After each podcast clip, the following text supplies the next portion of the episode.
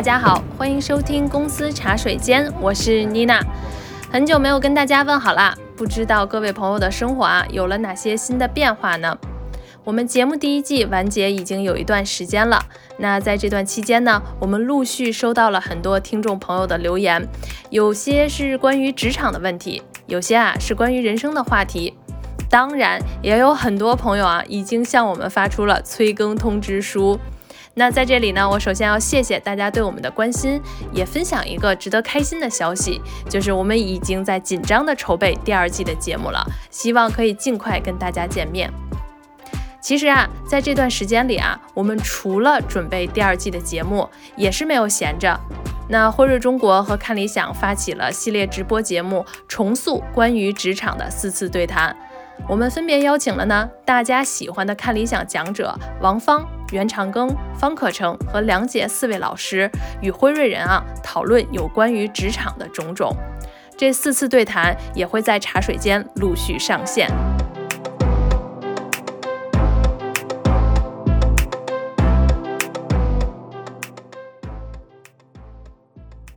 大家晚上好，直播间的朋友们晚上好，欢迎来到这个辉瑞和看理想这个招聘季我们四场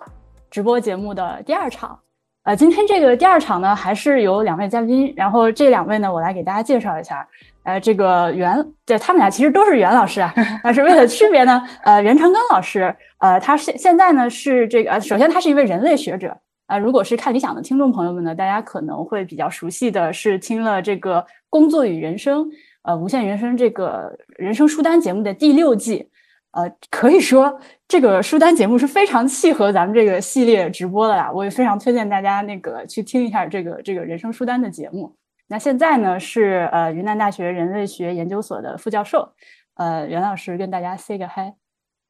呃，很高兴来到今天的活动，大家好，也很高兴跟。呃，婉莹还有妮娜探讨一些这方面的问题，这方面的问题 行。然后呃呃，妮娜呃就是原本我咱们今天就叫妮娜，免得两个袁老师搞混了。呃，妮娜呢是哎是这个，如果大家来到我们直播间是想要更多的了解辉瑞，然后考虑给辉瑞递简历的话，今天你就来着了，就是他本人在负责这件事情。来，妮娜来跟大家说一下你的平常工作的负责主项主要是哪些内容。好，呃，大家好，然后我是 Nina，然后来自辉瑞员工体验团队啊，然后其实我们这个团队就是大家熟悉的 HR，然后大家也看到了，今天我为辉瑞代言，然后呢，我我的工作其实是负责辉瑞中国的雇主品牌和校园招聘，那我今天还特意想了一下，就是我这两个工作怎么理解。我觉得说简单一点，雇主品牌就是把辉瑞作为一家雇主，然后放到各位求职者的这个候选名单里。那如果大家都打上勾这个就算我工作做到家了。那另外一个，其实校园招聘，我觉得更相对来讲的话好理解，就是为辉瑞招聘未来战略发展的这种校园人才。嗯，呃，校园招聘这个我也提醒下大家，因为为什么要在九月份搞直播，对吧？就是。这个为了方便同学们，今年不管是刚刚毕业的，还是明年马上要毕业的，都要开始进行这个校园招聘了。那辉瑞呢？今呃是辉瑞这个，我觉得招聘是非常有意思的，就是他们现在招管培生，你进去了之后呢，会在各个部门之间轮岗。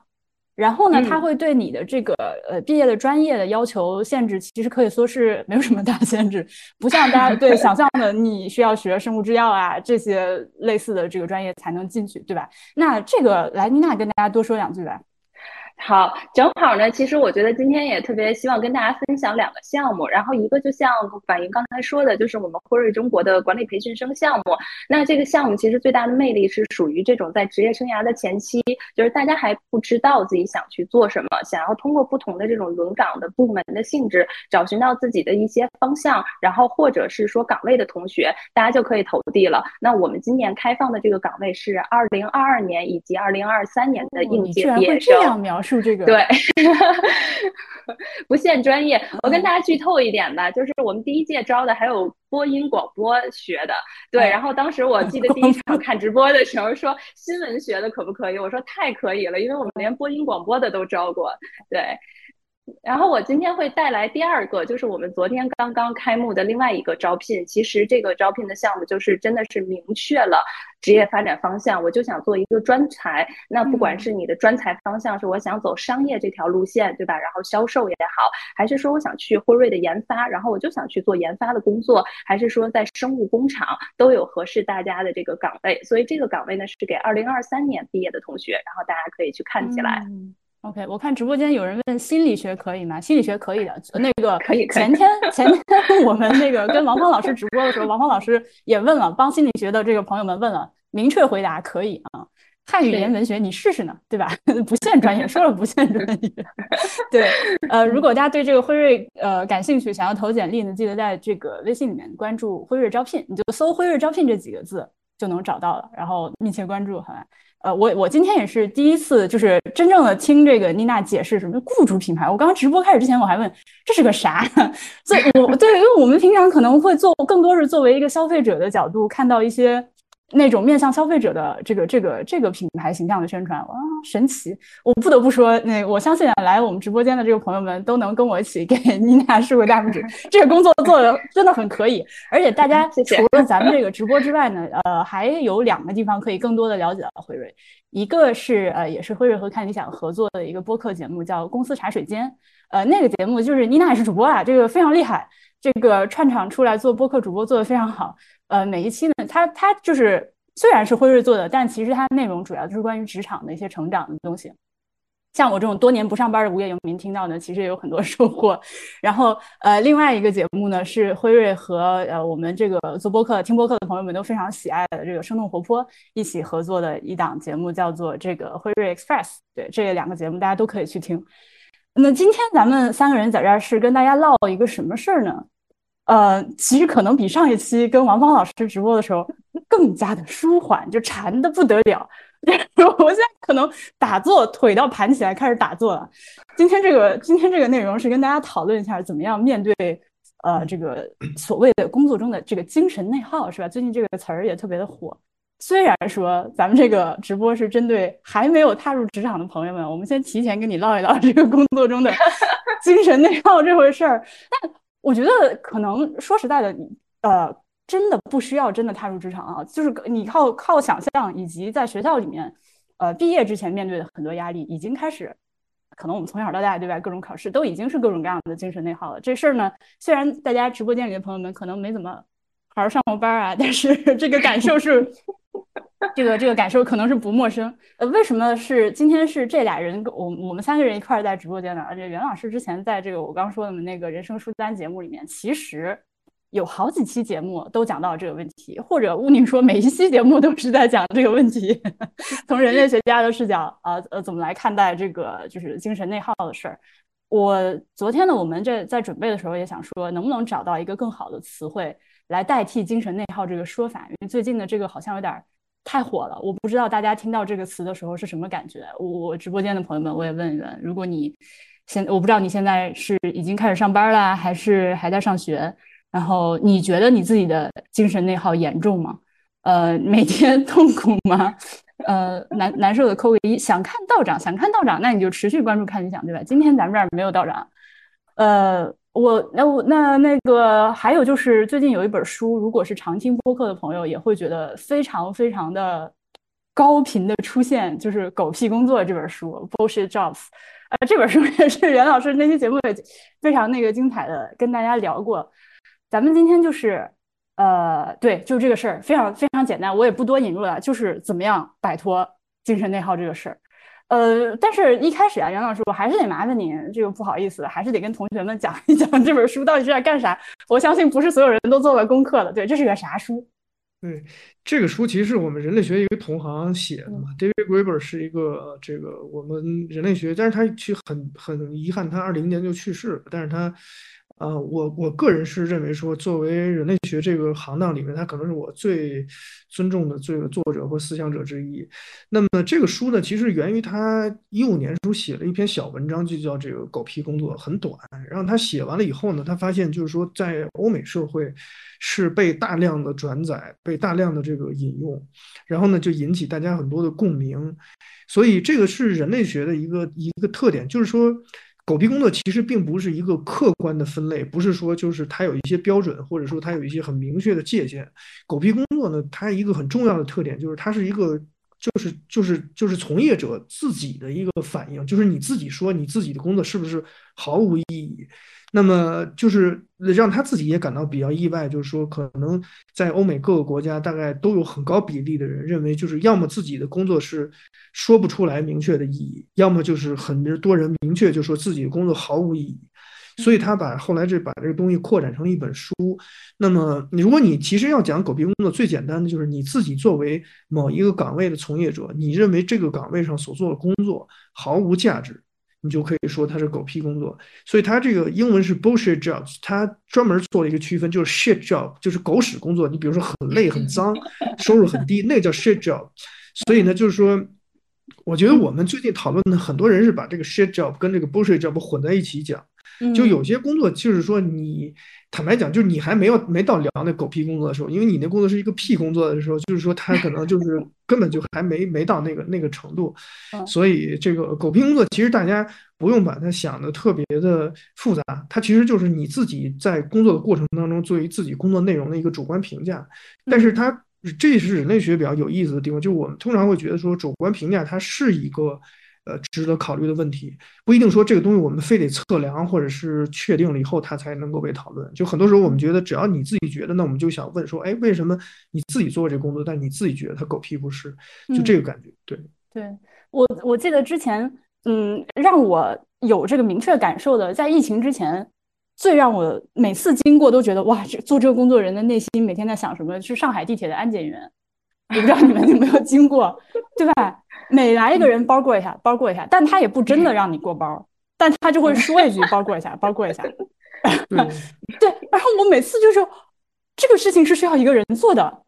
然后我我真的是我每次想到如果这个工作是我来做的话，我的脑子里面天天在就是我我怎么面对我我每天这个八小时站在这儿包过一下，包过一下。然后现在的话就是有很多地方就是给你他给你测体温，但实际上也没有真的测。或者是啊，扫个码，扫个码，但他说一下，然后你就过去了，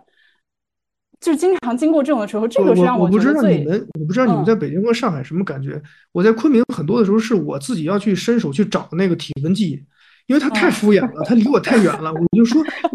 就拜托你离近一点，就是就是咱们明明是在完成一个工作，就你别太敷衍，就是测出我二十多度来是不可能的，这个这个 人不在了已经。我经常有时候要找，就是主动要伸手，离得近一点。嗯嗯，就是呃，我不知道，我我反正我看到这样的时候，呃，还有有时候也会听到我们自己身边的这个同学同同这个朋友，差差不多年纪，因为我们三个人估计年纪差不多，都是三十刚出头这个样子。然后会有这种，你看到他们的朋友圈和社交媒体，就是啊，每一天都想辞职，今天是周五吗？就是这样的一个状态。然后我的我再拐回来说这个狗屁工作，就是袁老师刚刚说了这种，就是你自己觉得自己工作没意义，对吧？所以如果说你是一个地铁安检员，但你真的觉得哇，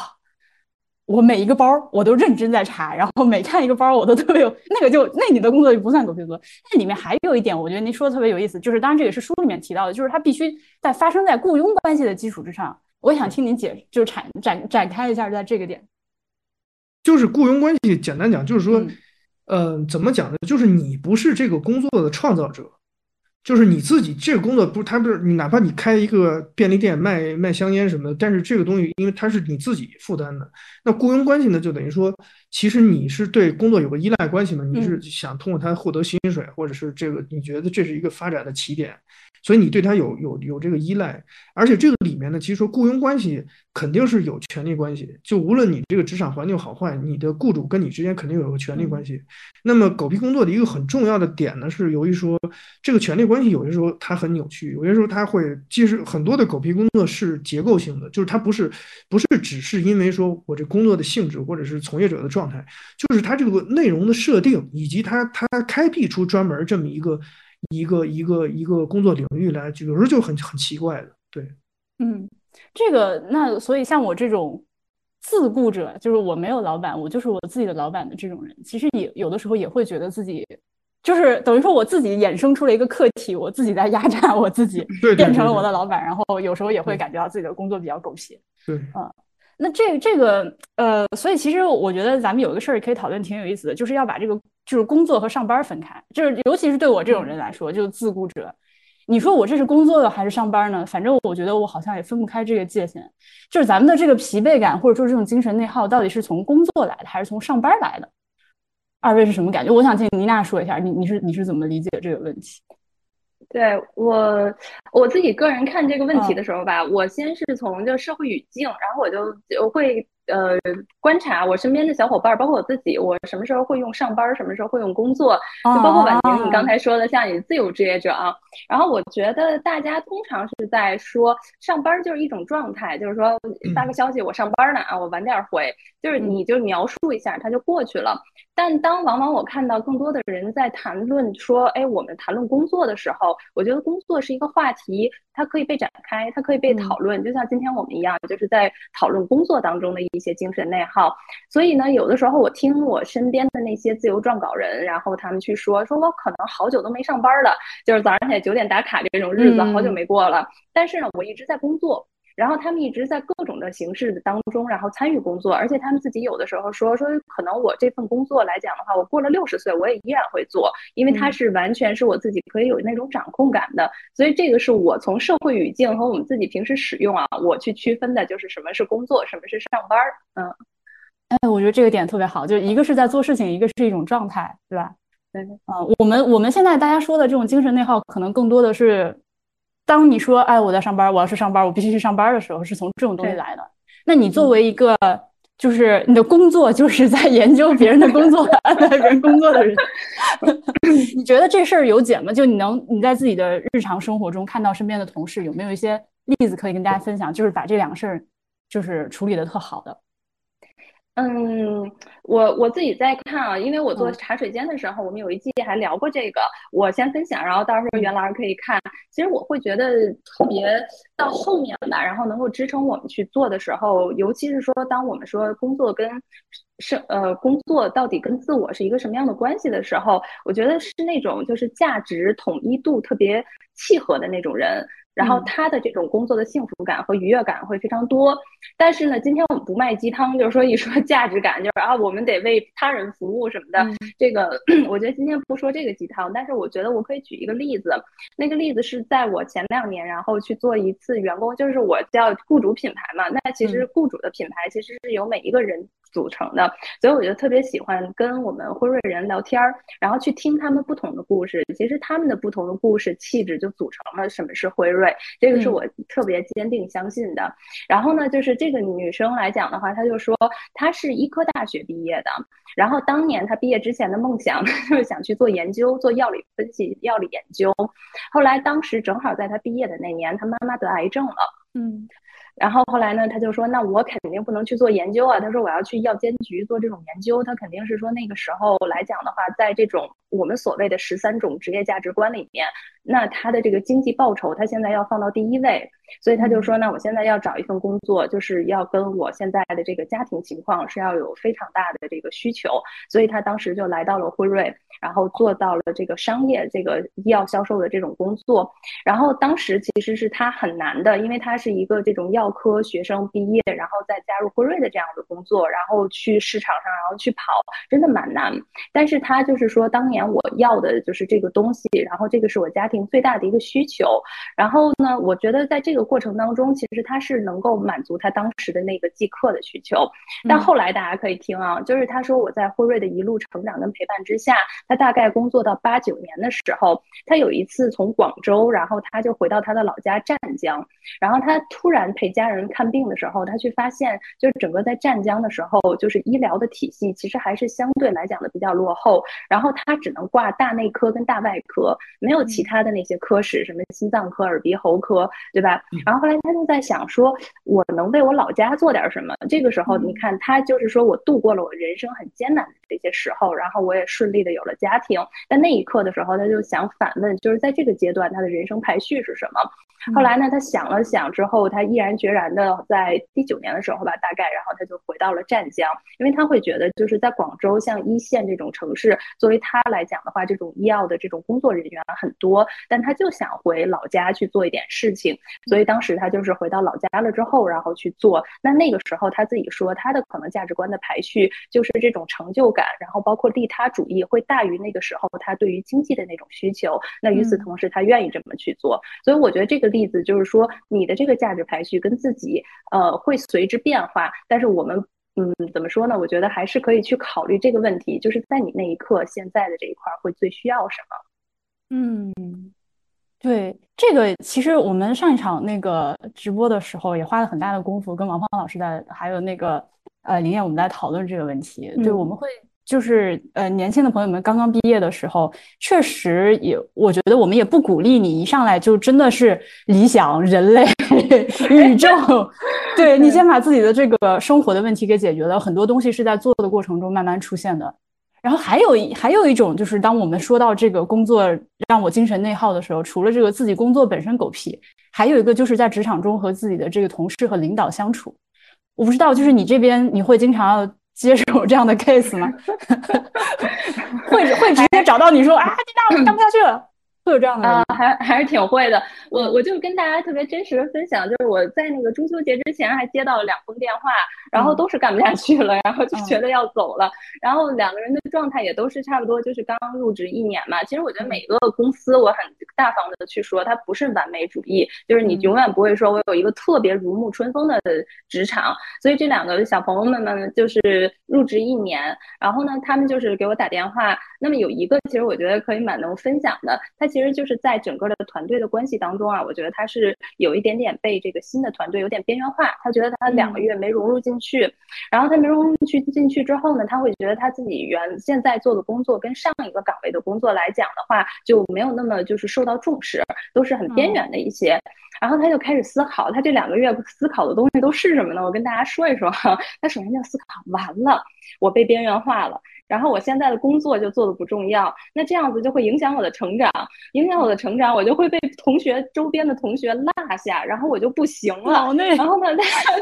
然后他就说我不行了，我怎么办？他说我要不要跟 HR 申请我要换组？我要不要辞职？我要不要开始找工作？就他把这些。都想了一遍，后来呢，就最终最终憋到了中秋之前，可能两个多月，实在是内耗不起了，就终于给 HR 打了一个电话，就给给我打电话说：“姐姐，我想聊聊。”我说：“行了，没问题。”后来我听他就是描述完所有东西的时候，其实我就问了他一个问题，我说：“哎，你有想过，就是跟你现在的这个组长啊，就是你这个小组的 team leader，两个人可以把你现在的这个状态分享一下，你就约他一个时间，然后你把你自己心里的这些感受，以及你两个团呃两个月到这个。”团队的这种感受，就跟他分享一下，然后你想听听他是怎么去看待现在你工作的一个安排，然后从他那儿拿一个答案。他说：“哦，我没有想过这个问题。”他说：“好尴尬呀，那这样。”然后我就说：“你都想辞职了，我说你还怕这么尴尬吗？对吧？我说你为什么不能直面的会去解决这个问题？咱们就直接去问。”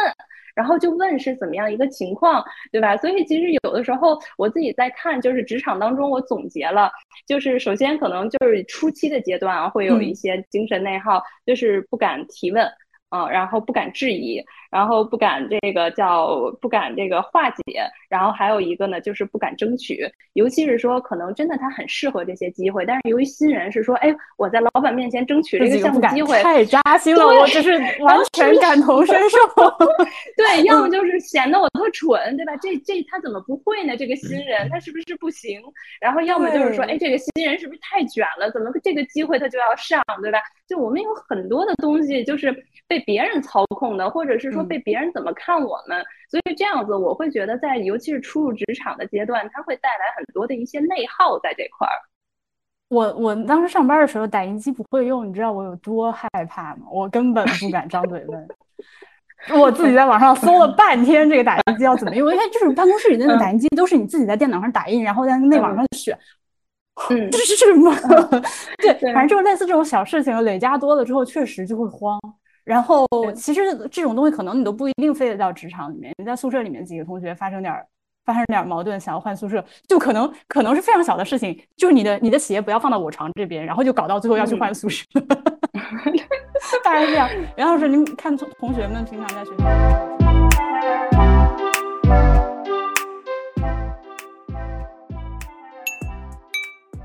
刚才妮娜讲的这段就太熟悉了，这个就是我们俩构成一个生产线，就是从我这儿生产送到他那儿去，就是这个脑子里的编程编码都是一样的。嗯，就以前我在另外一个这个理工科大学教书的时候，就是我不知道为什么就就是我很短的时间内就变成学校里那种知心大叔之类的，所以就是我是那种差生收集器，基本上就我办公室来的就好多那种就是成绩完全崩溃的。那很多人其实就是你讲起来他是。他是很难理解，就很多人就跟妮娜讲的一模一样，就是比如说他这个这学期的物理课，嗯，这学期物理课有六次考试，那么他呢第一次、第二次都没问题，第三次他可能那天起晚了，起晚了他就错过这考试，然后或者说他他赶到教室也可能只做完一半的题，然后这个时候就是刚才妮娜脑子里面讲的那些东西，就他躺在床上就在想，这次这次考试完蛋。那么整个学习成绩上不了八十五分，上不了八十五分，学年的 G GPA 到不了什么程度，学年 GPA 到不了程度，四年又到不了什么程度，四年到不了程度，评不了国奖，出不了国就完蛋了。所以他十分钟之内就想好自己的出路，完蛋了，那那还那还拼不什么也别干了，就所有的课都别上，然后就也不考试，就这些东西完全是这样这样过来的。所以就是我觉得呢是这样，首先我我我作为一个人类学者，我觉得有一点就是说。我觉得这个我打个岔，物理没考好，找您来说是吗？您是教人类学，不他们，他们其实不，他们其实不是需要解惑，他们就需要一个人听，就是文科老师他觉得比较闲，又没事儿干，你就听我听我聊聊天，就这个感觉，跟 HR 一样，对，然后就是，对我觉得这个整体的感觉呢，就是说，我觉得，我觉得其实我们的教育里面，就是说，你看，比如西方人整天说说你们中国人是集体主义的，是家庭主义的。但是我其实说句实在话，就是我觉得我作为一个老师，我觉得我们中国人，大多数中国人，呃，在整个教育阶段，呃，走入职场之前这二十多年里面，其实是没过过比较健康的集体生活。嗯，就是我们大多数人其实不太会集体生活，就因为你看，就是说，尤其是我觉得，就是九十年代以后，你成长的这个过程当中，尤其是这个。就咱们说，在在呃学校里面表现比较好的孩子，那么其实呢，你很小就是说，不管你的老师上这个思想品德课怎么教育你说我们要爱集体，要爱他人之类的，但是呢，你的整个奖励机制它很明确，它就是奖励你个体，你个体好了，就是一切这些东西都自动云。所以其实呢，就是说，那以前我们在学校的时候听到的这个，呃，这个这个这个男生女生宿舍各种就打起来的，最后弄的这太多了。这是，所以实际上有一个问题，就是说，其实你看妮娜刚才讲的特别好，就是你在一个团队里面，比如说你如果感觉到不适的话，那么按照一个很正常的反应，就是你至少应该找其中的一些人去问问到底是怎么回事儿，对吧？而且我觉得就是这个事情，就是我也不知道为什么，就是我们在整个这个成长的过程当中，它给人一种。我也我其实有时候也想不通这个暗示是哪儿来的，就是它总给人一种感觉，就是如果你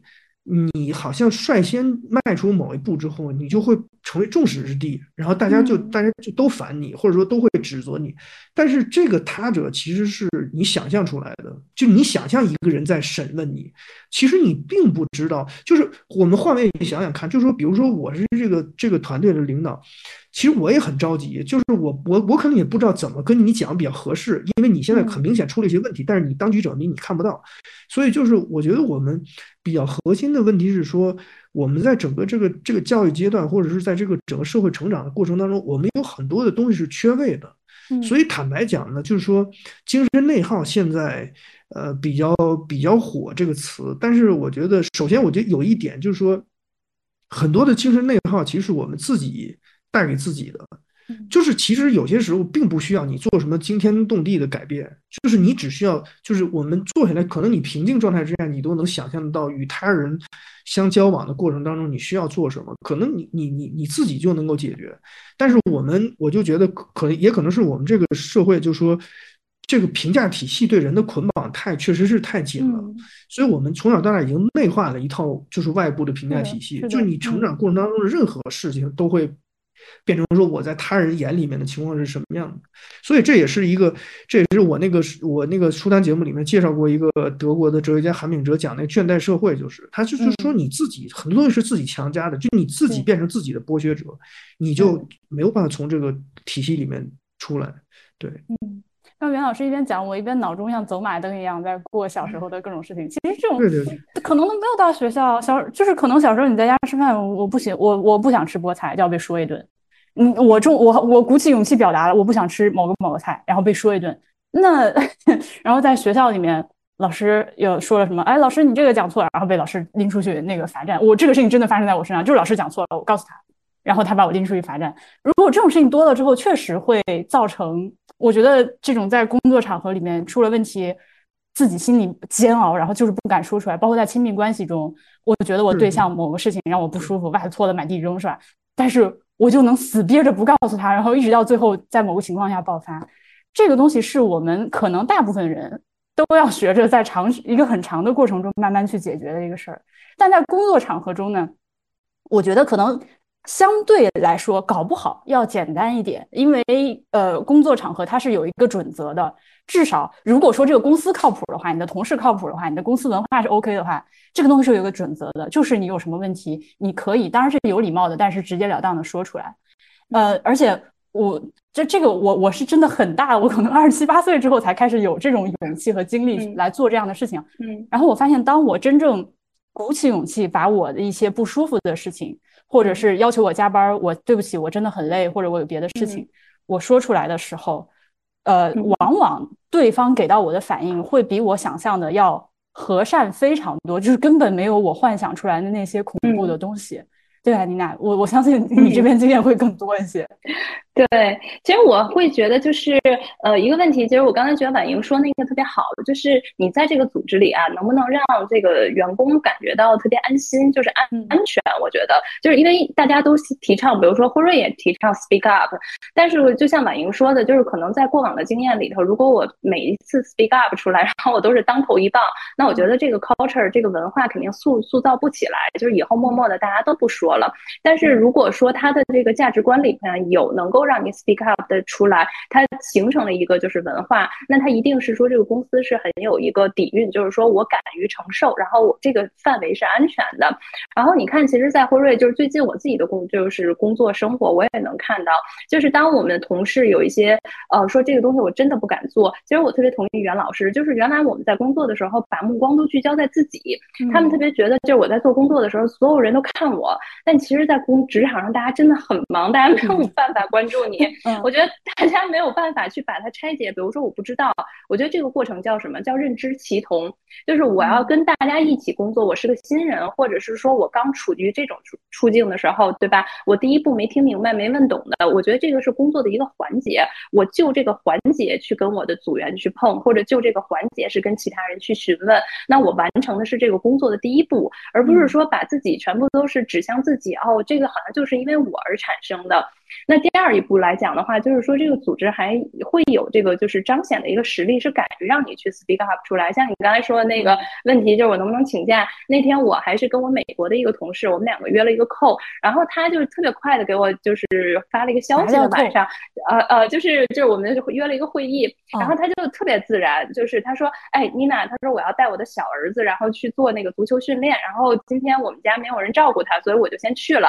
然后我们这个就是这个会议，咱们改天。然后我我就是收到这个消息，然后我也特别开心。我说好的，没有问题。然后我们就是换了一个时间。呃，就是这很简单的一些事情，没有说，哎呀，是不是今天这个我们做的还是叫什么全球的这个项目，对吧？没有说全球项目是因为你陪你儿子他就这个中断了，对吧？其实大家都会有这个时间的，所以真的有的时候啊，我会觉得就像袁老师说的，我们真正会聚焦在真正的把时间注意力放在就是专有的这样子的地方，而不是说过于在里面去把这个自我去拿到了所有的中心。嗯，而且还有一点是，呃，就算你犯了错误，而这个是没有办法避免的，你在任何你做任何的事情都有可能会犯错误，它后果大部分情况下是远远没有你想象的那么恐怖。而且，如果你的同事是讲道理的人的话，他们也不会因为你犯了一个错误就对你这个人有什么，就觉得你这个人不行，这毕竟还是两回事。那话也说回来，如果你咱们直播间的朋友现在在工作中，然后发现并不是这样，是吧？你做了一个，你犯了一个小小的错误，然后就是被拿出来一天到晚批斗一番，然后你提出什么问题，然后你的老板就一天到晚打压你，同事也什么你的话，那你确实要考虑一下这个事儿 是不是要继续往下做了，你这个你这个环境可能有点有毒，对吧？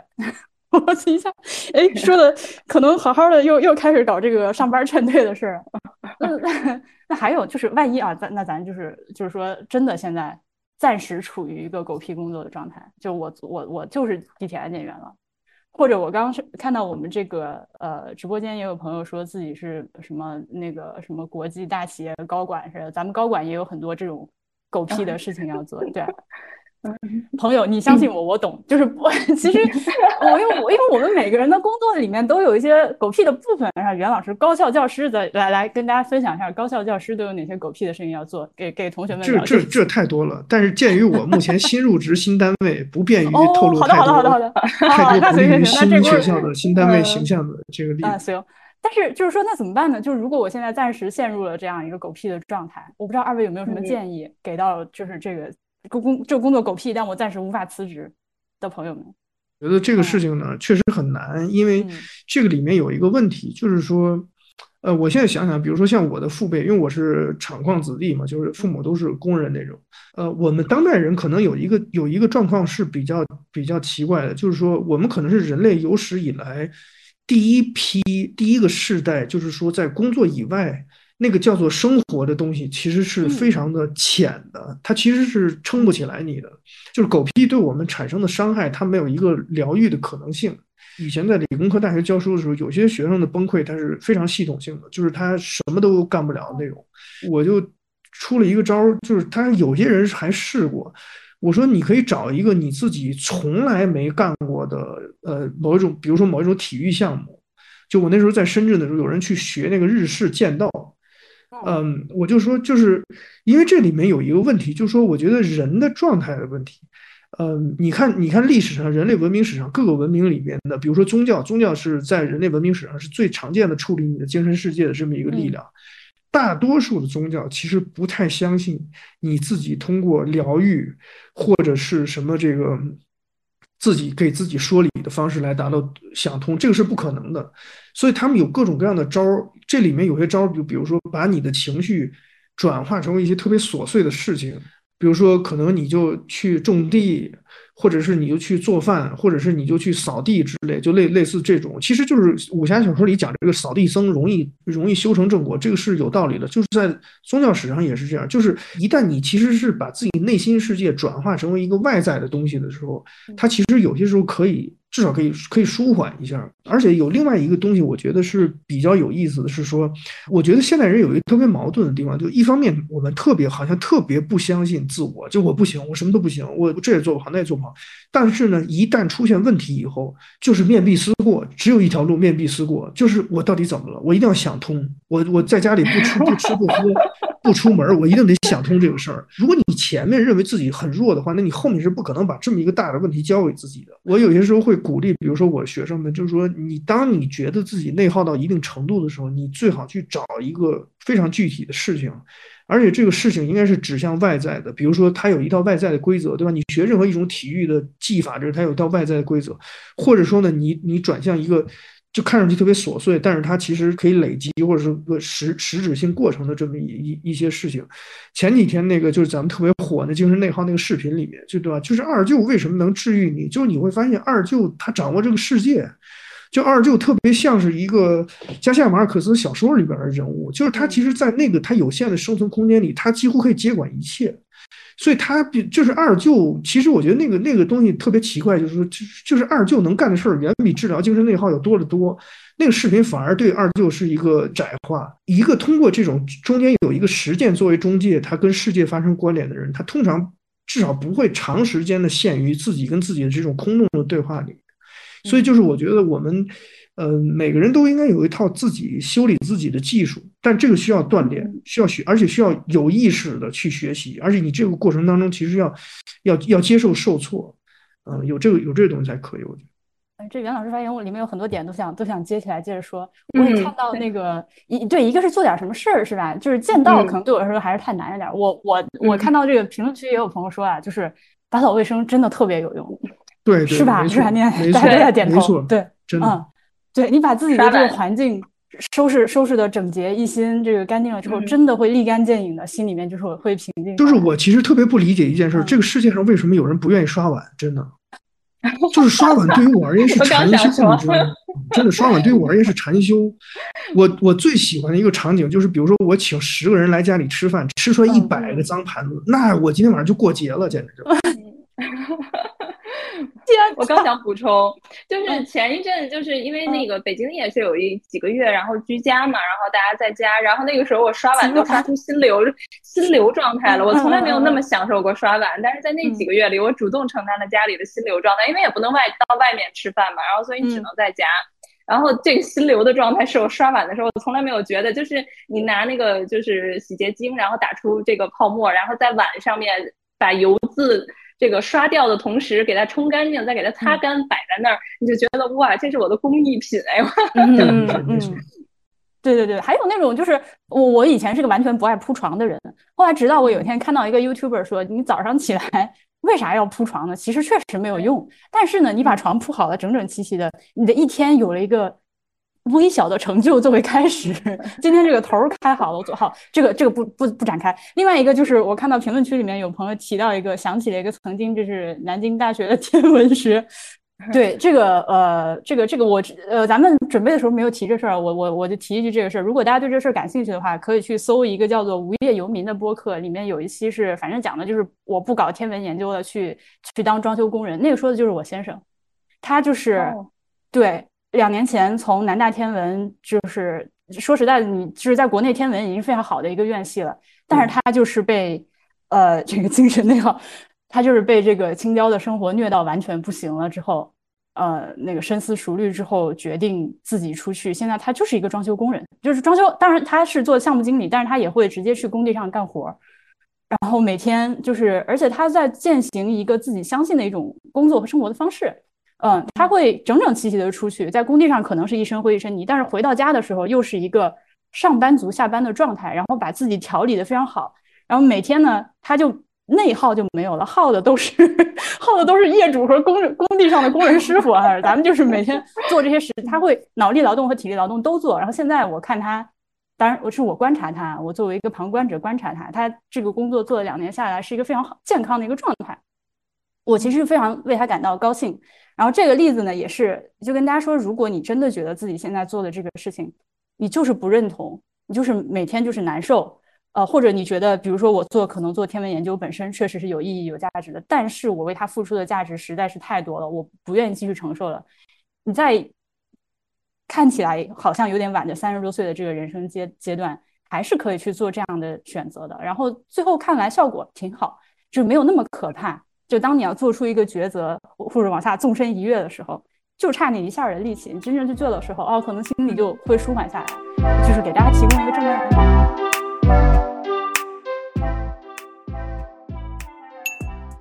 然后还有一个就是，对不起，刚刚袁老师说的地方，我有很多特别想捡起来说的，就是，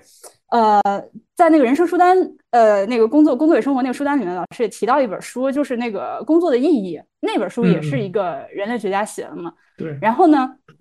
呃，那本书对我来说的启发也很大。然后，但是我读那本书呢，是之前我在帮我一个做儿童教育的朋友做播客，那个节目叫蒙台傻脸，他是讲这个蒙台梭利教育法的。他在呃一期讲这个讲这个工作的意义的时候，也提到了这本书，然后他提了我就去看。那为什么讲儿童教育的一个节目要讲这个工作的意义这个话题呢？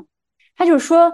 这个蒙台梭利教育法，我非常快速的给这个直播间不知道是干嘛的这个朋友们解释一句，她是这个上个世纪初，其实上上世纪末的一个呃意大利的女性，叫玛利亚蒙台梭利。她呢本身是这个学医的，学然后发现学医救不了意大利儿童是吧？然后就开始搞搞教育，呃，然后她的这个教育方法呢，就是非常的呃朴素和回归孩子本性的原真。就她这个教育的核心就是你要尊重儿童的天性和喜好。Follow the children, follow the child。然后他想做什么，我们作为大人，作为教育者，就是要给他营造出一个好的环境，让他去做他想做的事情，并且让他有选择。然后他在自己自自主的决定我要做什么、学习什么的过程中成长，这个是，所以我这个这个教育理念，我一听到的时候就哇，怎么这么好？为什么我小时候没有上这种学校，对吧？那么他们在课堂里面让小孩去就是学习的时候，他们用的词就是工作，他们就就是用 work 这个词。当然，其实我们在说到这件事情的时候，我看袁老师在节目里面也提到，就是其实我们中文在提到工作的时候，是把这个工作的概念很大的窄化了，对吧？你做很多事情都是这个工作，不是说呃，我们今天提到工作的时候，大家想到的是我有一份工，我朝九晚五，甚至九九六，然后你给我钱，这个是工作。但实际上，人类在出现这种工这种模式之前，你去你去渔猎，你去采集，你去画画，你去把兽皮给削制一下，做成这个这个身上披的这个孙悟空的裙子，是吧？这种事儿也都是工作。那么他们就会采用“工作”这个词来讲。呃，在今天的课堂上，孩子们要做的事情，比如说你今天的工作可能是学习系鞋带儿，呃，你呃，就是今天我们的工作就是系鞋带儿。那么这个孩子他一天的时间，或者至少是两三个小时的时间，他的事情，他的这个工作就是把这个鞋带系上再解开，系上再解开。只要这个孩子在这个过程中他感到了满足，他能够扎进去一遍一遍做这个事情，老师就不要打断他，你就让他一直去做。这个就像妮娜刚刚讲的，就是我洗碗洗出了一个心流的状态。他他们想让孩子做的就是，首先这孩子有能力做，对吧？我可能一个三岁的小孩，他能够系鞋带儿，你你不要让一个两岁的孩子系鞋带儿，他可能不行。那么他有了这个能力，然后他对这个事情感兴趣，然后他又有时间，然后呢，在做这个事情的过程中，你一遍一遍的做，他就肯定会进步，这样就给孩子一个非常稳定的感觉，这对他来说就是一个好的工作。然后他做完了之后，可能我系了两个小时的鞋带儿，没有任何人来打扰我，我在做的过程中也很享受。这个工作结束了之后，我也很享受，然后我就感到放松，欣赏自己的成果。这个就是他们那个教育方法里面非常哦，我听完了之后简直是天堂一般的课堂这样的东西。其实这样的一个状态是呃，就是我不知道袁老师一会儿可以补充一下我说的这个对不对？这是我的感受，就是我读那本书的书里面，他前面其实花了很多章在讲这些现代工作之前的人类社会的状态嘛。那这些可能是人类真正进入今天这个工作之前，大部分人在做在做的事情。你说那些在拉斯克洞洞穴里面在墙上画那些野牛啊，那个打猎的场景，用红色的颜料在漆黑的环境下画画的人，那个对他来说是工作。这种享受的感觉，我们今天是不是真的已经缺失太久了？就是我们当我觉得精神内耗太严重的时候，能不能？稍微跳出一下，就是过去几十一百年，就是人类对于工作的理解这个状态，把自己当成一个人，就是你稍微上帝视角一点，拔高一点去想，我的工作到底是在干什么？我 为什么要做这件事情？然后，对吧？对啊，袁老师，来来来，您您大家再多说两句这本书。你爱人这个，我其实特别佩服他，真的。我而且我觉得，就是 我那个书单节目里面有一有一本那个，就是摩托车修理店里的未来工的哲学嘛，里面那个人跟你爱人的情况是一模一样。他就是从小就爱修摩托车，而且他对修摩托车这件事儿有一种哲学上的这种这种理论。非常非常喜欢那个书，就是因为我自己现在，比如说，就所谓高校老师们、研究者这种名号都很好听。又如果说从我的理想而言，我觉得人生的很多东西，我我现在更倾向于，比如说把 work 翻译成劳作，就是有时候它不是工作，是劳作，就是你很多事情，它我觉得劳作最大的意义就是说，你你做的这个事情，它外部有一个有一个庞大的规律，就是他自己本身，你你只能把自己贴近于他。你要听他的话，然后就是这个不是来自于哪个老板的力量，或者不是来自于某某个什么律令，而是你做这个事儿本身就这样。那其实我不知道妮娜有没有这个观察。我我讲一个特别小的例子。我以前在香港读书的时候，因为我们要做助教，我发现呢，香港因为香港是个高度商业化的社会，就是香港的孩子从尤尤其大学的学生从小他们就基本上这个是社会的共识，就是你要把自己打造成一个职职场上的这种状态。那我发现就是说。呃，后来我回大陆教书的时候，我就发发现这个确实是香港社会独有的。那么香港的孩子呢，他一个星期也会，比如说他有六门选修课，那么他课程表就安排下来了。那香港的很多学生有一个有一个习惯，就是他会从选上这门课开始，他就有一个专门的一个一个文件夹，然后里面呢，比如说刚开学的时候有课程大纲啊，或者是复印的材料啊，或者是什么之类的。然后呢，他们会把这个这个这些东西呢，按照星期一到星期五这样排列起来。然后他早上起来，比如说今天是星期一，他就把这两个文件夹装进书包就走了。非常有意思的是，你会看到这一个学期里面，你这个文件夹是在慢慢变厚的，因为比如说这个星期老师课上又补充了一个材料，然后包括你的笔记之类的。当然，这个东西你也不能就是说他有了这个就能做了多好。但是我我注意观察了一下，就是说香港的学生他很少有那种就是说混乱，或者说是就是说这个没头苍蝇一样的状态。他他这一点上高度，你说叫自我管理也好，但但这词词儿其实不准确，但是他就是能够通过这样一种非常简单但是有序的方式，让一门课变得非常具象。嗯，就是你现在你现在想想，我们都当过学生，对吧？如果你期末的时候你有一个非常饱满的文件夹，里面这些东西都是带着你的痕迹的，十年五年之后你回头看，你都能知道就大概这里面是什么。我自己其实也跟很多学生聊过天。我觉得现在的，包括我觉得大多数的有些企业的这种职场文化里面，就是大家都没有这个概念，经常会讲目标管理，对吧？就或者是目标导向。那么，但是问题呢，就是说，我觉得人类的任何一种行为或任何一种劳作，它其实在某种意义上讲，它真正让它成其为这个东西的是那个过程本身，而且这个过程一定要是一个具体的。就是是一个一点，我为什么用劳作这个概念？就是说它是你是要一点一点耕耘的，这个没有任何着急的可能性，没有任何跨越的可能性，而且你就必须要贴近它。所以在这个过程里面呢，我觉得劳作通常是意味着。它其实这个里面很诡异，就是说你做这样的事，你比如说你是一个匠人，对吧？你像你爱人如果做装修的话，那装修有一对我我特别爱在在某音平台上刷这个装修视频，那太治愈了，就是 它给人一种非常具体的感觉，就是世界是这样在你面前呈现的。就是我觉得他在做这个装修工作的时候，不管他提出什么样的想法，在某种意义上讲，你比如说你拿到一个新房，或者是业主提出一个要求，在某种意义上说，他一定要打破自己的想法，因为你没办法，你必须要尊重这个客观规。规律，但是这种这种尊重本身，他做长了以后，他就成为所谓的匠人。你知道，匠人最自豪的一点就是他自我感特别明确，就是任何一种材料，任何一个现实条件到一个不同的匠人手里，在大家都遵循的那个条件之外，每一个匠人会有自己的理解，那个是特别容易让他产生这个东西是我做的。嗯，这个东西是这个房子是我装的，就这个东西是其他东西都不能理解。我们今天的问题是很多，包括其实你看我们做学术也一样，有些时候我们就就觉得，因为所有的考核标准都按照最后那个目标落实的和完成的程度，但是实际上这个过程当中，当然有些也讲过程管理，但是它过程管理就是把一个大目标拆成无数的小目标，一点一点审核你，很少有这个过程里面是。我觉得就是就是在一个过程里面，大家比如说一个团队，对吧？你能非常有形的形成一个东西，所以这个可能也跟呃人类的职场的变化有关系。我觉得这个也就最近三十多年的事情，就是人类大规模的工作状态都变成这种所谓的室内的白领工作，然后大家互相之间觉得最好什么东西都没有，一切都在云端才好。但其实这个是非常反人的认知和人的心理状态的。所以这也是为什么我们现在特别容易就是上班上的精神内耗，是因为有些时候你做的东西不是没有价值，而是说你你把握不住这个过程，所以你等于说当一个主在哲学上讲，你一个主体没有客体的时候，你是没有办法建立自我的，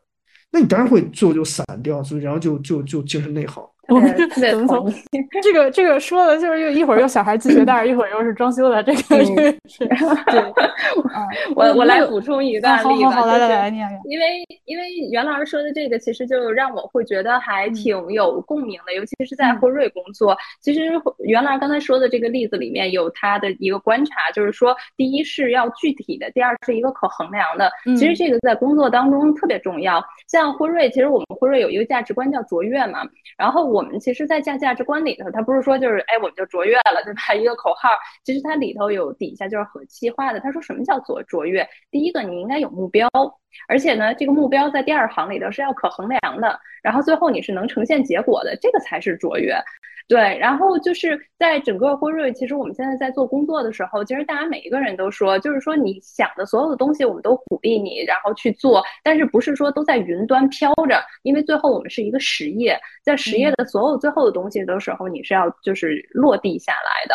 然后我们其实，在做很多的工作的时候，尤其是在做实业的时候，我觉得没有那么有意思。就像我们有一些说，哎，我的工作就特别要有创造力，然后这样子我才能感觉到我跟他的意义。而反而是就像袁老师说的，就是它是需要你在工作当中，你跟你自己做的工作是有那种独特的联系性，而且这个独特的联系性是你自己可以找到的。我其实每次都想分享一个就是特别打动我的一个例子，就我们自己在做研发的时候，其实我们更多有的时候在上海的研发中心做的是很多的这种数据型的研发，它是属于偏稍微后端一点的。然后其中有一个非常小的分支，它叫做医学撰写，那它其实就是在研发的整个的流程里的一个非常的毛细血管状的这样子的一个功能一个职能。然后这个呢，小伙子他入职的时候，他写的是什么？他写的就是在，比如说有一些实验的时候，然后包括这种实验的记录。那这个实验的记录，首先它是要用英文写的。第二呢，它是要往系统里头，然后去录入的。第三一个就是他写的这个东西的时候，它是要有一套规范的这种机制，不由你自己任何的说，哎，我英文好，我就用华丽的词藻去描述形容。它没有，它唯一的规定就是说，你要尽可能的陈述事实，然后撇除情感，然后你只记录在整个的一些实验的过程当中，包括你收集的证据当中，如实禀告就可以。然后他就是每天就在这码字，那我们就说吧，那他不就是一个码字的吗？天天的，然后你还不能有创造力，因为你的那个手册包括怎么写，其实是。非常的就是清晰的，那这个这个工作的意义在哪？然后那天我就问他了，然后他每天就做的可开心了。哎，我就说，那你每天就在这敲字儿，我说不无聊吗？他说我不会无聊啊。他说首先来讲的话，他说真的，我在做英文的时候，他用英文敲，他说每一遍敲出来的时候，我要改。他说有一嗯，最开始的时候我要改二十遍，可能都过不了，都不能上传。他说，但是我会把我第二十遍跟第一遍，然后。对比看，他说我就能看出来我的进步。他说我就能看出来每一次，比如说我上传的时候，我 leader 跟我说哪些不行的时候，哦，原来我的进步就在我改的这个十九遍之中。啊，他每一次都是拿这个的人啊，天哪！对对，然后他就说我的这个进步和这些都是在这个过程当中。他说第二一个，他说科学就是寂寞的。他说我承认我的工作在大众的眼里是无聊的。他说我就是为科学搬的这块砖。他说如果但是没有我这个职位，他说就没有人去记录整个的一个过程。那我们很遗憾的在证据传输的链条上这一块就是遗失的。他说所以我不觉得我每天都在敲字儿。他说我是还原了一个一个的实验场景，一个一个的真实的医学数据。这个医学数据有了我才能交给更多的人，才有一个下一个研究人员拿到这样子的数据，他这些人才能最后的一款药物突破，是因为这个数据链走通了。然后最后这些东西才能出来。然后我听完了之后，我就突然他说：“他说我从来没觉得我敲的是字儿。他说我觉得我敲的都是一个非常有意义、有价值的东西。我摁下去的每一个字，他觉得那个意义都在那个里面。所以我就说，就是真的是要从不同的角度去审视我们跟工作自己之间的这个关系。”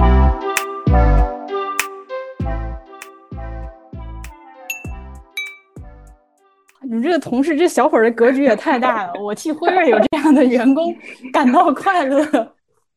对，真的，我觉得如果是一个，如果是一个没有这么正向的人，他可能他可能看到的是我的老板，我一个工作他 让我改二十遍，就是不让我通过，对吧？哇，对，嗯，所以那这个这个是你们有这个呃同事，他从自己的角度是是这样神奇的人。那你觉得辉瑞作为一个公司，从组织上呢，有有哪些东西是可以帮助大家？呃，比较明确的，在在组织层面上能够帮助大家，就是避免所谓的精神内耗这些。我觉得首先有一个吧，就刚才袁老师也说，包括你的那个儿童的教育方法，就是说它是要有一个固定的一个时间，然后大家在完成这个事情。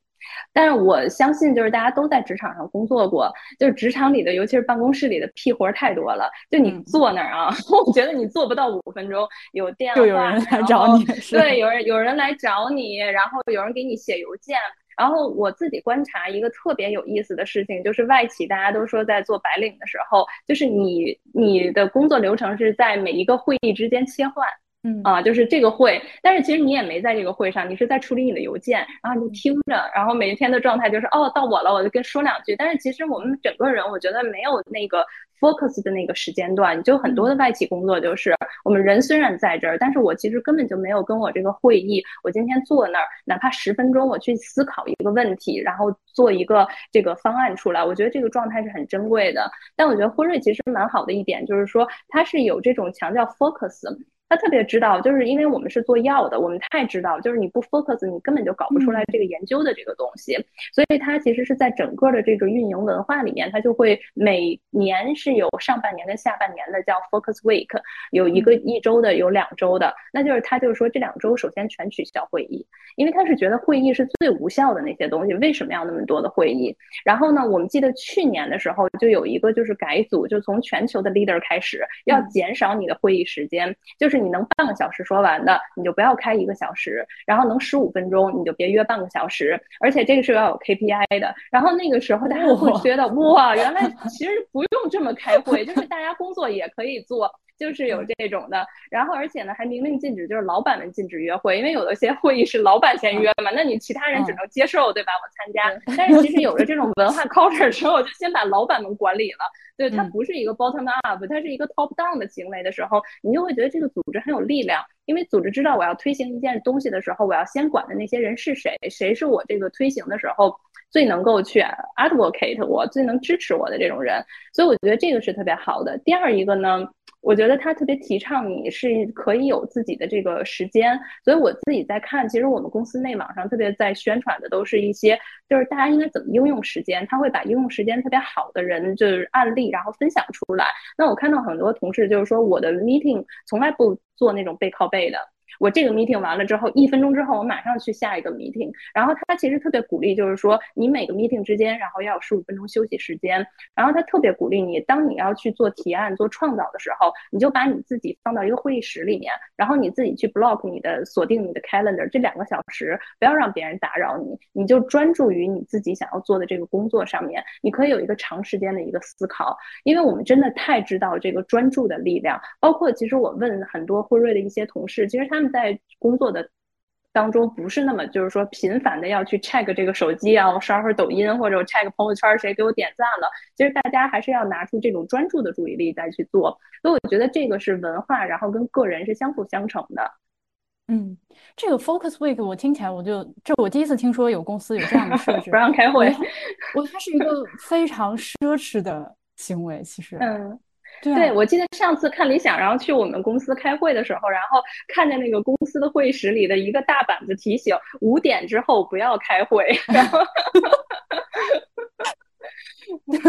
那个前两天跟林燕那个我们我们那场直播的时候，他也说过，就是他的老板在国外，然后就是跟他说，那个休假期间不要回邮件。就是从上到下，大家就是你休假就是休假，不要回邮件。我觉得能，这这这个东西，而且就像你说的，确实是只有这个老板开始做表率，下面大家才能比较安心的做这件事情，不然就变成所谓的这个什么零零后整顿职场，就其实也挺，他现在是个梗嘛。其实说实在的，我觉得也挺不好的，就是还是得大家劲儿往一处使。对我分享一个刚才我说的那个同事的一个例子吧，就是说，嗯，就是大家都会有精神内耗的，没有工作是特别快乐的。我从刚才第一个我说那个就是女孩子，她后来回到湛江了嘛，那她都拿总裁奖了，就是总裁奖可能一年就是一个公司就颁给一到两个人那种的，那相当可以吧？就是觉得她的工作被认可，但其实非常难。然后在她的工作当中也有非常多的一些时间段是那种要自己默默承受，或者是说真的要兢兢战战。的还是要自己去做自己的挑战的。然后他跟我说，他每天回家的时候就把车停到地库里，他特别喜欢唱歌。然后他那个时间段就把车里的音箱打开，然后自己有录的 MP 三啊，他就唱歌，他唱四十分钟再上楼，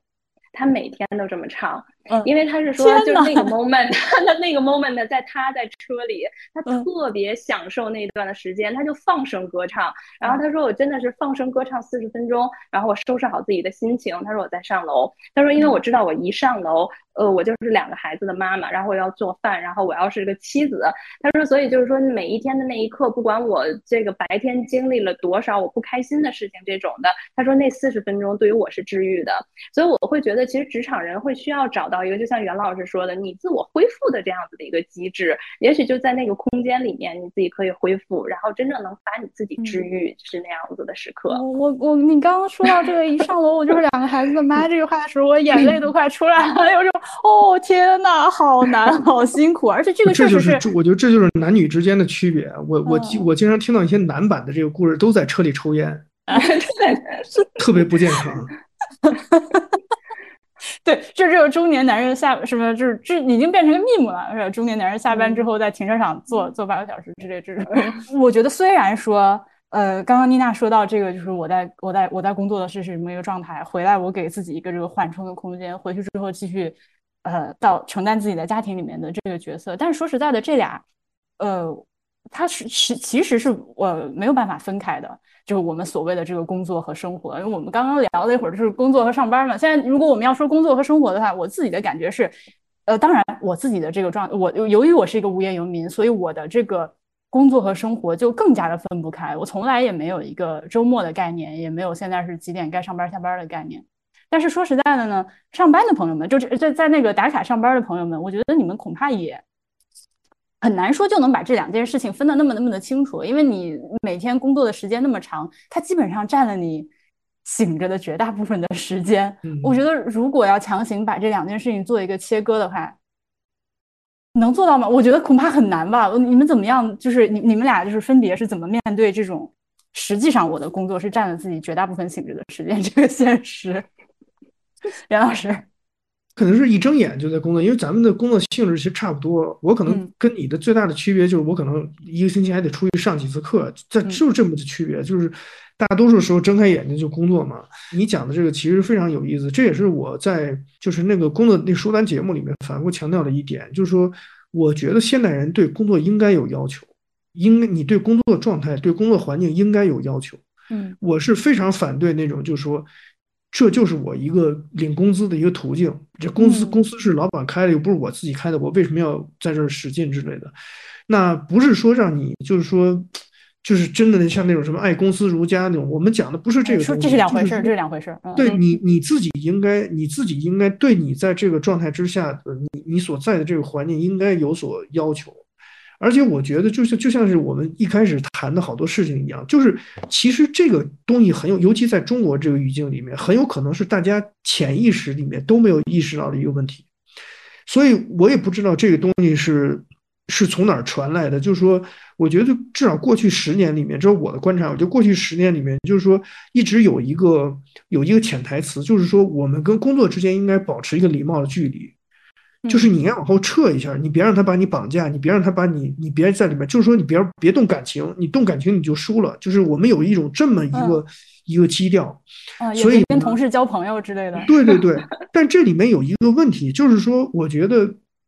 你看人类的，就是说这种合作的关系，或者说人的亲密关系，除了我们在血缘或者是在这个婚姻这个里面缔结的，其实很多东西就是在工作当中的伙伴关系。对吧？就是就是，你看为什么我们说有些职业，你比如说像军人，他就特别的凝聚力就特别强，因为因为实际上他是没办法回避这个问题的。那你在战场上，你说如果你的后背没有没有战友保护的话，你是不可能，所以他天然会形成一种这个这个关系，而且他要求你形成关系。那么我们现在的问题是说呢，就是我们会我刚才讲了，就是其实大多数人坦白讲，尤其是我觉得比较年轻的朋友啊，这个这个我们也说句实话，就是因为我教的学生也好，或者我的同龄人也好。这个大家回到家里，那个各自的那个狗窝是什么样子，也不用多说，就都是一个一个样子。所以你，你指望说那个东西去去养，就是养护你，去哺育你，那是不可能的。就你回到家看着满屋臭袜子，这个这个脏内衣什么的，你说这个东西会比上班更更享受吗？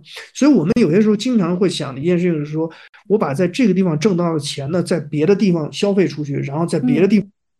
人生的升华，但是有些东西，我觉得，就我觉得公司茶水间这个题目起的就特别好，就是你茶水间就是为了干嘛的？不是说为了让你接个水。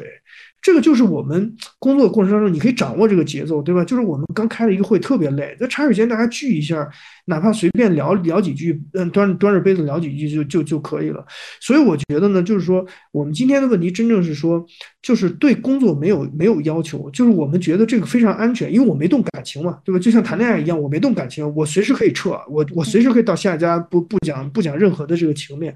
但是问题就在于说，当你放弃这一切的时候，我觉得尤其对普通人而言，对普通人而言，当你把这些东西都放弃了之后，其实你又没有那么多的手段去用其他的方式，比如说通过购买的方式去回馈你自己的时候，那其实这个东西，这种经验本身对你是有害的。我觉得大家应该应该主动的参与。就是不要被动的参与那个团建，什么你你往后倒下去，别人接着你，我觉得那个太形式化了。但是有些团建就是说，在你能可控的范围之内交流，然后不要怕动感情，真的就是你应该你应该同情他人，对吧？你比如说你们团队里面有一个人，他现在是个年轻的妈妈，我觉得大家同情他是对的，因为你只有这样一个东西才会对他人有反馈，对自己有反馈。只有这样的一个环境里面，大家才觉得说他是他是待得住的。所以我是我是觉得。不要把这些问题羞于去谈，而且就像妮娜讲的，就你讲出来，其实对大家都好。可能很多人也想提出这个问题，但是就是就是没有这个机会。你提出来了，可能从此以后就为大家全部人都解套了。所以这是我觉得我们一直没没没考虑清楚的一个问题。嗯，我看直播间里面有朋友对这个对自己有要求这个事儿，可能多少有点误解。我我我理解的啊，袁老师肯定说的对自己有要求，不是让你去卷，不是那个意思。当然，当然，对对对，嗯，而是你要我的意思很简单，就是说，我觉得这种要求不是指向自己的，就是说我我必须得达到什么程度，不是这样。就是你，比如我我我有的时候觉得，就是你看刚才妮娜在讲一些事情的时候，我觉得我们现在啊讲一些话的时候，就好像这个这个词儿是特别脏的一样。你比如说我讲价值。我我要开始讲价值，我得给前面一一连串的铺垫。对不起，对不起，我不是故意讲这个事儿，我是 我不是想绑架你，就这个。对对，那这个事儿就很奇怪啊，为什么不讲价值呢？你为什么不讲成长？自我成长这个词儿很脏吗？或者说这个词儿很羞于启齿吗？不羞于启齿啊，那你怎么能够自我成长？你只能通过跟别人交流，对吧？你只能通过跟别人讲，而不是说自己关起来。这样，就我觉得，就是说，我们现在之所以讨厌内卷，就是因为其实很多时候内卷玩的是无效游戏，因为因为很多的目标是你自己想象出来，或者你自己累加的，或者你自己觉得我只要卷就一定能得到什么。但是很多的成长的东西，它是横向的，是需要你跟他人发生关联的。就是我今天在你这儿得到一个反馈，这个反馈没有办法成为我，比如说一个指标，但是它对我是有有有刺激的，对吧？因为在他人的眼中，我看到了一个自己。这些东西我觉得今天是可以谈的，为什么不能谈呢？而且我是自己觉得，就是说，这我没事，我我也没在公司里工作过，但是我觉得至少在我待过的任何一个环境里面，只要能实现这一点，就是大家可能都会很舒服。但是如果做不到这一点，可能大家都会很痛苦。对，嗯，我看评论区有一个问题挺好的，就是因为刚刚袁老师说到滋养嘛，然后有个叫苏哲的朋友问说，怎么找到滋养自己的环境啊？感觉在找工作的时候挺难判断的。这个问题，我想，我觉得我觉得挺好的，请妮娜回答一下。就是当我们作为这个这个刚毕业的同学要去找工作的时候，我怎么样通过它呈现出来的很多信息来做这样一个判断？嗯嗯，其实我自己在想啊，就是我们现在其实国内的一些同学找工作的途径和渠道，还是相对来讲的话，我觉得会比较单一，就比较单纯吧。就是因为我们把很多的时候都做一些学术，然后包括一些研究，呃，甚甚至因为我们招理工科的学生做招很多，然后大家都说，哎，真的，我的已经排课排到，就我毕业之前没有。办法去实习，所以你说他怎么去了解？我觉得没有办法了解。很多的时候啊，我看到很多同学都已经到面试了，其实他对这个公司一无所知，大家就是海投，然后海投完了之后，哎，发了我面试通知，我今天就来了。但是其实这些营养，然后对话，然后包括交谈当中，其实你没有带给 HR 或者是说你的用人部门更多的信息，大家都是 聊完了之后很失望，然后你自己心里也知道，哦，好像我没有过程。但是我们相反来讲的话，去看到很。成熟的一些这个国家，包括美国或者欧洲，他们的学生其实心理素质非常高，他有一种叫咖啡 talk。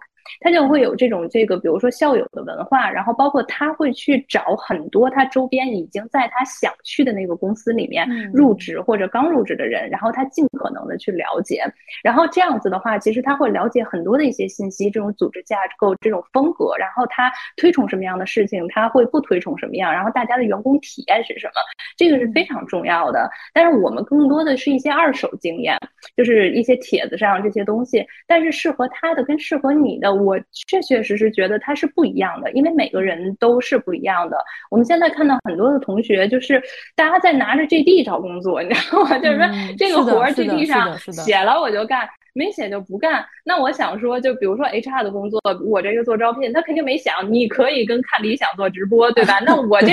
对他没写这一条，那我到底要不要干？我能干成什么样子？我觉得其实这个的过程当中，可能就是一个就是主观的这个能动性。我觉得这个其实是就是这个工作就是可以做成平，就是你跟大家做的一样，也可以有一些空间，你可以做到很高。但是在这块儿的时候，你不能希望着就是你领导天天告诉说你要做这个，你跟看理想联系联系，你跟那个人联系联系。其实这个就是说，我想做到一个什么，我周边有一些什么样的资源，然后我自己可以去带给这个公司或者这个什么样的价值。我觉得更多的是从这一块儿。我特别觉得刚才袁老师说了有一点，就是。呃，人是一个整片的，无法切割。但我作为一个 HR 啊，我这两年进到学校里面，其实我听到的更多的同学是在说说，哎，你们那儿 work life balance 吗？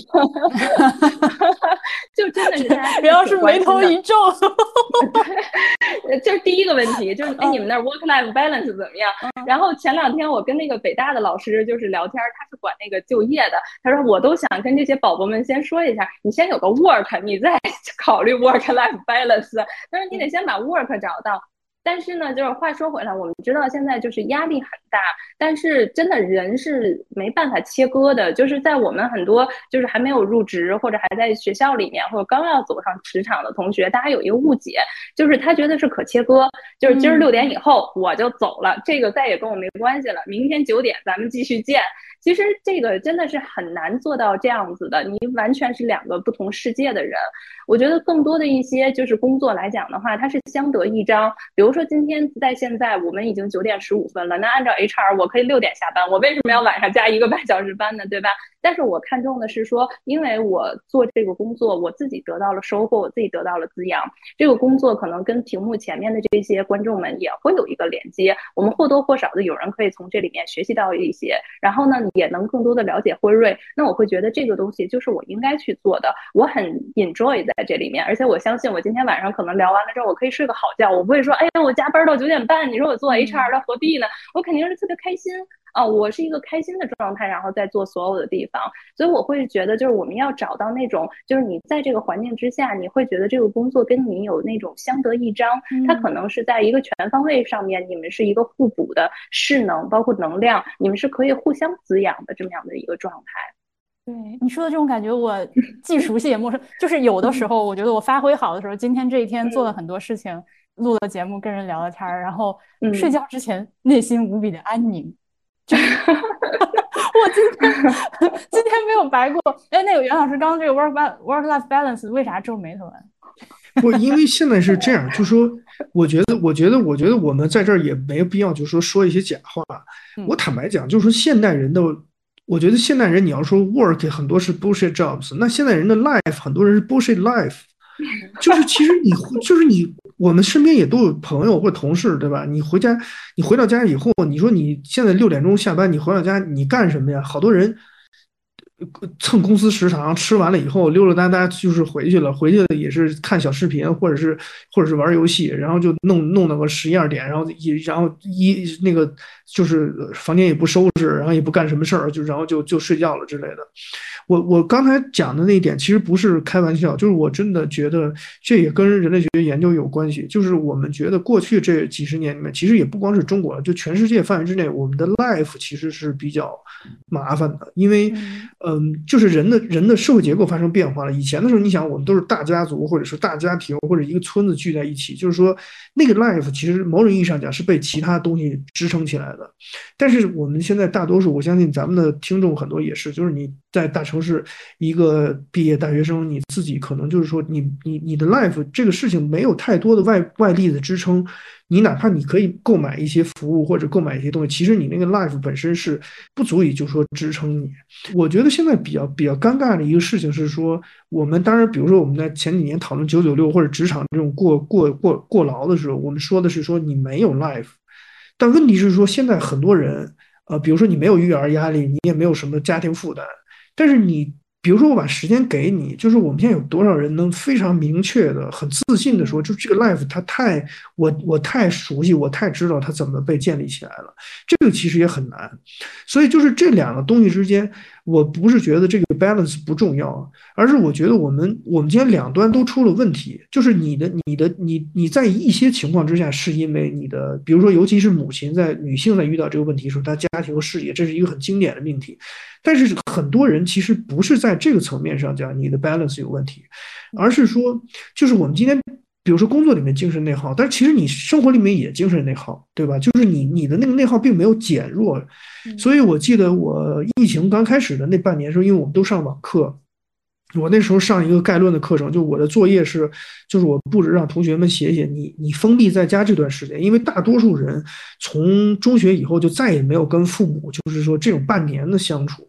就是我让他们就说，我说你写写你们家一天是怎么怎么度过的，就你们这个家庭外面这些受到影响之后，就你们家还在正常运转，就是你是怎么度过的？大多数学生是写不出来东西的，嗯，因为他其实没概念，就是说他不知道，就就我经常觉得。就是他们很多人觉得是魔法，就觉得这个地方这个就是就是家里就应该有几个茄子、几个土豆，然后然后这些好像就是很神奇的。妈妈在食堂带入生气了，对，厨房里面转一圈，然后就成了菜了。就是我觉得这个这个过程里面，就像我们刚才讲的，就是你看我我从小就记得很清楚，就是你像我的我的就是母系亲属这边，他们。不是不会是，比如说是多高的多高的教育水平，或者是多高的这个这个社会地位，但是他们在面对生活问题的时候，包括我姥姥到现在为止，面对生活的时候，他是非常有尊严的，因为他很清楚的知道这个生活是怎么构成的，然后什么才能构成一个体面的生活，他可以一点一滴的把这个东西填充起来。但是我们今天坦率讲，就是比如说这个上海封这半年，很多很多朋友也分享一些经历，我觉得大家现在开始意识到一个问题，就是生活并没有我们想象那么简单。以前我们想的太太太容易的一件事情是说，我用我用工作里得来的钱去购买一些东西填充生活。但问题就是说，如果你真的简单这样想的话，你既丢失了工作，你也丢失了生活，因为这两这两头的认识都是都是反的。所以我觉得我们现在真的真的应该谈一些事情，就是说，比如说你对工作应该有些要求，你在工作当中他。提供没提供给你交流的机会，对吧？你能跟很多人聊，跟很多人交流。那你在生活里面，就是说你有没有实践的机会？你不要把拱手把生活里的一切都让给他人。就像我们刚才讲的，就是刷盘子、洗碗这个事情，或者整理成房间这个事情，这个其实不可替代的。就是它其实是人活在这个世界上是有很多具体的东西填充起来的。所以，就是我们今天谈的很多问题的时候，我想这个里面其实不可能是我们谈一次大家就能解决，但这里面有很多问题是我们应该意识到的。就是我们有些时候是是，虽然说可能有很多的控诉，或者说很多的这个这个愤懑的心情，但是其实我们坐下来，其实并没有想想，就是你那个问题提出来的时候，可能并不像你想象的一样，就是所有的一切已经被固定了。所以就是，就人类学特别强调，我们如何在日常经验当中，我们不是靠钱去解决问题，而是靠，比如说你有什么样的文化资源，或者说你有什么样的实践去解决。那这个东西，其实我觉得对当代人是非常重要的。